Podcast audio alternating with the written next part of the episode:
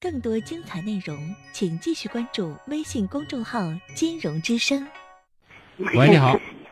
喂，你好，金融老师。哎，你好，金融。嗯，啊，我想咨询一下，嗯，我和我老公的情感问题。嗯。嗯，就在这有两三个月之前，我们吵架了。吵完架之后，我们都是二婚，有一个嗯小女孩，嗯，现在刚过两岁。嗯，两个人吵架之后，一直给孩子这个户口上不上去。嗯，到个六月份的时候，我我到那个啊，我们的派出所，嗯，去上户口，人家让要把啊两个人的户，就父母父母亲的户口要上到一起，才能给孩子把这个户口才上上去。我们吵架之后，就是我们这个感情有点复杂。住的地方是我这有有一套房子，他是在城农村的。嗯，刚开始他跟他那个前妻离婚的时候，嗯，我们认识的时候，他们正在办手续呢，是这样子。我有点简单，我有地方说不到位，你提醒一下啊。我想问一下，你们吵架的原因是什么？就为孩子上户口吗？不是，是两个人，嗯，两个人感情上的问题。感情怎么了？嗯，他一直在我这边住的，住了三年多四年了。嗯。嗯嗯，他因为他那边是城农村，那边的条件也不方便，住在我这边适应嗯小区里边，嗯，能方便一些。啊。嗯，就是他每次给我在给生活费的时候，他就不是那么大气。嗯，就是一个月给你多少钱？嗯，一个月总共下来就能给一千一千不到一千五百块钱。他一个月挣多少钱？他这个这个收入不规嗯咋不固定？他就是那个搞建筑的。那基本上的情形是什么样子的？三年了，一年一平均总可以吧？他一年一年能赚多少钱？他在他这个经济上，他一直都给我是不透明的就是你问他，他也不告诉你。啊。嗯，嗯，就是每次给我这个生活费，他就就是五百、三百，就是这样给。你给他要的，他给他不是说那明智的，他就说是。那我现在想，除了经济上面，其他方面还有不满意的吗？嗯，就是今年夏季，他他那个说你们在一起住了三年，嗯这三年是在你那儿住，除了经济上给生活费不大气，还有什么不合适的？就是他脾气不好。为什么发脾气？嗯，还是就跟这个生活费有关系。除除了生活费以外的呢？他就是嗯骂我的时候总是为什么骂你？为什么骂你？咋说呢？我咋还有点紧张呢？骂人是有原因的。除了你看，就是你嫌他给生活费不大气，面对他给生活费不大气这件事情，你会怎么反应？我我当时我就我就反驳呢，我说是你这样给你你就算是你没有钱，嗯，你这个月是这样给，你不可能是每个月你让我给你要是啊，好，你看我心里其实不舒服你。不舒服，你会表现出来，你也会表达出来，对不对？对，那么你表现表达出来之后，他是不是会回击你啊？他说让我要给他记个账，我现在问你，他是不是会回击你、反驳你，然后按你所讲的也会骂你，是这意思？对，就是那我就想问一下，除了这件事不好之外，你们住在一起三年了，有没有好的？他有没有好的？能知道吗？嗯，有好的，什么好啊？嗯，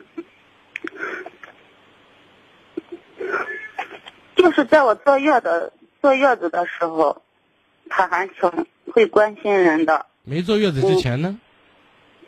没坐月子之前也可以，就是我们总共吵，呃，反正吵的架好多。我就跟你说一下重点吧。你说的不是重点，我问的才是重点。就是我现在想说的意思，首先，你老是盯着他给钱给的少，对吧？嗯。那么原因是你对他自己的经济收入也不是很了解，这是第一层。第二层呢，你们的确是半路夫妻，半路夫妻难一心这句话，或者老话讲是半路夫妻不一心，对吧？我觉得这个不一心过于绝对，因为它难度挺大，是真的，所以我用我改成难一心。难以信的更多的层面是难以信任彼此，对吧？因为对方都有过经历，都有有些还要带孩子呢，有些还有比较了。还有拖挂等等，社会关系会相对比较复杂一些，所以比较难处理这种关系，而最难处理是彼此的信任。那么这种东西是要用经时间来慢慢的去建立，要用彼此对彼此的好，彼此对彼此的坦诚慢慢来建立。所以想一步到位本身就是一个奢望，明白我的意思？对。再加上你面对这件事情的时候，你处理问题的方式和态度。过于直接和急躁，这是我的这件事。你描述的这么多，我的看法，我认为这个是重点。好，你说说你的重点吧。我就说我我这一次跟他吵架主要原因啊，嗯嗯，一直在我这边住了三年了。今年夏季天太热了，我就在他家住，只住了一个礼拜，然后。两个人吵架了，为什么吵架了？嗯，他就是送他，他前面有一个男孩给我们过着呢。嗯。上嗯，今年上初一了，那孩子也挺聪明，我喜欢那小孩的，跟我关系也处理的挺好的。嗯。嗯，回来之后，他是早上送孩子，到晚上九点半回来，我。中午做的饭一直把他等到晚上也一直都没回来吃饭，嗯，我抱着我女儿在门口呢，他回来，嗯嗯，女儿也闹腾要咳嗽呢，他他他逗女儿呢，嗯，然后开车呢就在车上呢，然后我也没吭气，他儿子过来，从车上下来过来，就我就问嘛，我说，那你今天下午给你爸咋回来没吃饭呢？